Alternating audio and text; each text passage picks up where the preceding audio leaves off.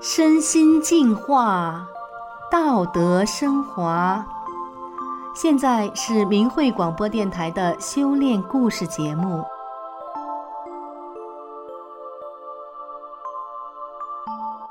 听众朋友您好，我是宋阳。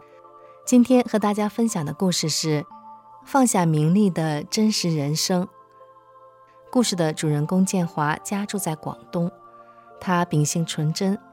对于机关里作假、阿谀奉承等风气无法适应，不愿意与世浮沉，但是却又担心失去利益，每天患得患失，生活饱受煎熬。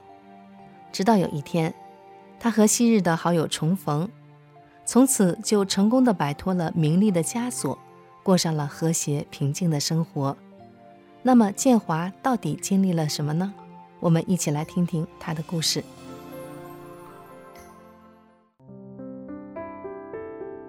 建华一直在寻找人生的意义、宇宙的奥秘，从现有的人类知识中找不到。现实社会的种种乱象又让他迷茫。父母一直说他这个人不入世，担心他在人世间的生活。为了免除父母的担心，建华也努力让自己世俗一点、随和一点，从高校调到了机关工作。到了机关之后，建华也想努力地适应环境，但是说假话、看领导的眼色，让他很不舒服。更让他难受的是，写资料都要说假话。他心里的那个痛苦和煎熬啊，无处诉说，也没有人可以倾诉。想要辞职继续读书做学问，可是孩子还小，又怕增加家里人的负担而作罢。就在建华痛苦万分，每天强打精神上班，度日如年的时候，他有缘走入了法轮大法的修炼。当时的感觉真是美妙震撼，内心充满了希望。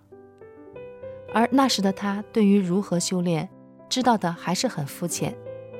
因此，在一九九九年七月份，中共开始迫害法轮功学员的巨大磨难中，以及随后的洗脑班中，建华终于没能顶住压力。他放弃了修炼之后，建华内心承受着巨大的痛苦、迷茫。他心里知道法轮大法好，但是不知道自己能否走回修炼。同时又有强烈的恐惧，怕被中共迫害，怕连累家人。建华的内心深处也知道，这样下去，自己的生命最终会没有前途。建华在人的欲望中苦苦挣扎，身体变得不太好，心情差了，脾气也不好。就这样，迷迷糊糊的过了十年左右。在这段时间，建华的肠胃不好，睡眠不好，精神也不好，每天睡的时间很长，却还是感到睡不够，工作压力又大。他又不愿意随波逐流，但是又害怕失去人中的利益。每天患得患失，而且每年总有几次重感冒，完了就咳嗽，一咳好多天。最难受的是，咳嗽时晚上睡不了觉。二零一一年的一次感冒之后，建华晚上又是咳嗽，他怕影响妻子休息，就到书房去，躺下了又要咳嗽，只好坐着。建华心里想，又不知要熬到什么时候。这时，脑袋里出了一个念头：我过去修炼，只要练五套功法，感冒都是很快就能痊愈。当下，建华就在床上结印打坐。打坐大约二十分钟之后，建华一觉睡到了天亮，咳嗽也逐渐好了。这一次，唤起了建华重新修炼法轮大法的念头。之后，他遇到了昔日一起修炼大法的朋友，鼓励他。于是，建华就开始重新阅读法轮大法的主要著作《转法轮》。在这之前，由于中共的迫害，家人害怕，建华不敢练功。这次之后，建华对大法的信心增加了，逐渐的敢当着家人的面练功了。家人看到他的身体比以前好，也就没说什么。随着深入学习大法的法理。建华常常和家人说大法修炼的事情。妻子受到电视、报纸的欺骗，还抱着怀疑的态度。但是看到丈夫的身体越来越好，现在态度也转变了。在没有修炼的十年里，建华的心情很差，和妻子的关系也越来越不好，经常为了一点小事发脾气、吵架，然后就是多日的冷战，心里的那个苦啊！后来甚至偶尔情绪失控，动手打妻子。虽然建华知道这样不好，但是发生矛盾只会看对方，怎么看都觉得是对方不对，心里越想越气，往往就忍不住。随着重新修炼，深入学习大法的法理之后，慢慢的，建华懂得宽容别人。一开始发生矛盾，他就强忍，忍不住过后就后悔。但是慢慢的，他能够要求自己向妻子道歉，承认自己做的不好。虽然知道忍了也能道歉了，但是在家庭生活中，要时刻做到实在很难。妻子天天和他生活在一起。就像打篮球那种人盯人一样，要时刻不出错，那真是难。但是真的做到了，就是心性的提高。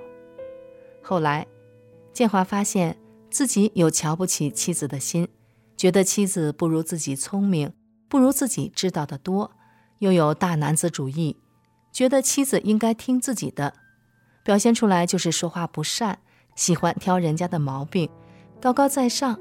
不知不觉中就用命令指挥的口气，这样在家庭生活中就容易磕磕碰碰，一点小事就吵起来，而且每次都觉得自己有道理，一定要自己占上风才罢休。这样下去，家庭哪有安宁的日子？建华决心修去自己这些不好的心，用大法来指导自己。他首先把姿态放低，告诉自己不要高高在上，同时，在碰到不符合自己想法的事情的时候，对妻子不满，心里涌起生气、怨恨念头的时候，马上就压制他。这样之后，效果好了很多。同时，在一些事情上，建华也能考虑妻子的感受了。比如，以前他很少同妻子讲话，认为没什么共同语言，有时间就进书房。后来，建华能够理解妻子。站在他的角度上去想问题，所以每天吃完饭、干完家务之后，建华总是在客厅待一段时间，陪妻子喝喝茶、聊聊天，顺便也和他讲讲法轮大法被迫害的真相。在儿子的升学问题上，建华也逐渐能够用一个修炼人的标准要求自己了。儿子本来学习成绩不错。建华就在内心存有希望儿子考上顶尖高校的念头。儿子喜欢计算机程序设计，花了不少时间在那上面。建华就要求儿子暂时放弃程序设计，集中精力准备高考。可是儿子放不下，建华为此烦恼生气，甚至大声地呵斥儿子。后来建华也意识到这样不对，于是呢，他就顺其自然。改成了多多关心儿子，支持儿子。后来，儿子考上了他自己喜欢的大学。建华的儿子现在已经毕业了，在一家不错的公司上班。建华和儿子的关系现在比较平等和谐了，儿子有事儿也会来跟他商量，建华帮他分析出主意，但是他不强求儿子听他的。修炼大法让建华体会到了家庭和谐、其乐融融的感觉。在重新修炼法轮大法之前，建华主动要求调到这个无权无势的单位，只希望在这里过安静的日子，做点研究工作。没想到这里也是争斗激烈，但是他要求自己不参与争斗，不主动打听小道消息，不去讨好领导，干好自己的工作，不推脱，不写作假的文章。几年前，也就是建华重新修炼之后。单位派人下农村扶贫，建华被选为驻村干部。本来可以不用干单位的活了，但是单位人少，让他两头跑。这样不但路上奔波，而且说白了就是拿一份工资干两份的活。建华从来没有向领导诉苦要补贴。在有条件的单位，会给两头跑的人配个公车，而建华单位没有，建华就用自己的车跑，单位每月给报销点汽油费。有人找领导说报销的额度太高了，领导想减下来，建华二话没说就同意了。扶贫结束了，工作完成，按照规定可以给建华提拔一级，单位也向上报了，可是上面说缺少编制，这事儿有点难办。好心的同事告诉建华，这是要让你找关系打点一下呢，赶紧活动去吧。建华没有去做。现在的社会风气已经这样败坏了，修炼人不能助长这样的风气。结果最后没有提拔建华，人家替他不平，领导也担心他闹情绪。建华心里也起了点波澜，但是很快他就平静了，他没有闹情绪。照样做好自己的工作。单位提拔干部，小小的单位你争我夺的。建华因为工作出色，学历也高，按理是应该提拔。可是有人为了抢这个位置，和领导合谋，利用建华修炼大法的事，对他进行人身攻击，无中生有，诬陷他。最后使建华失去了提拔的机会。那段时间。建华面临着外界的压力和利益的双重考验，内心虽然有波动、有苦恼，但是建华心里记着法轮大法的法理，不争不斗，不怨不恨，继续平静地做好自己的工作。一位同事心地善良，为建华抱不平，建华正好借机和他讲了大法被迫害的真相，也谈了大法的法理。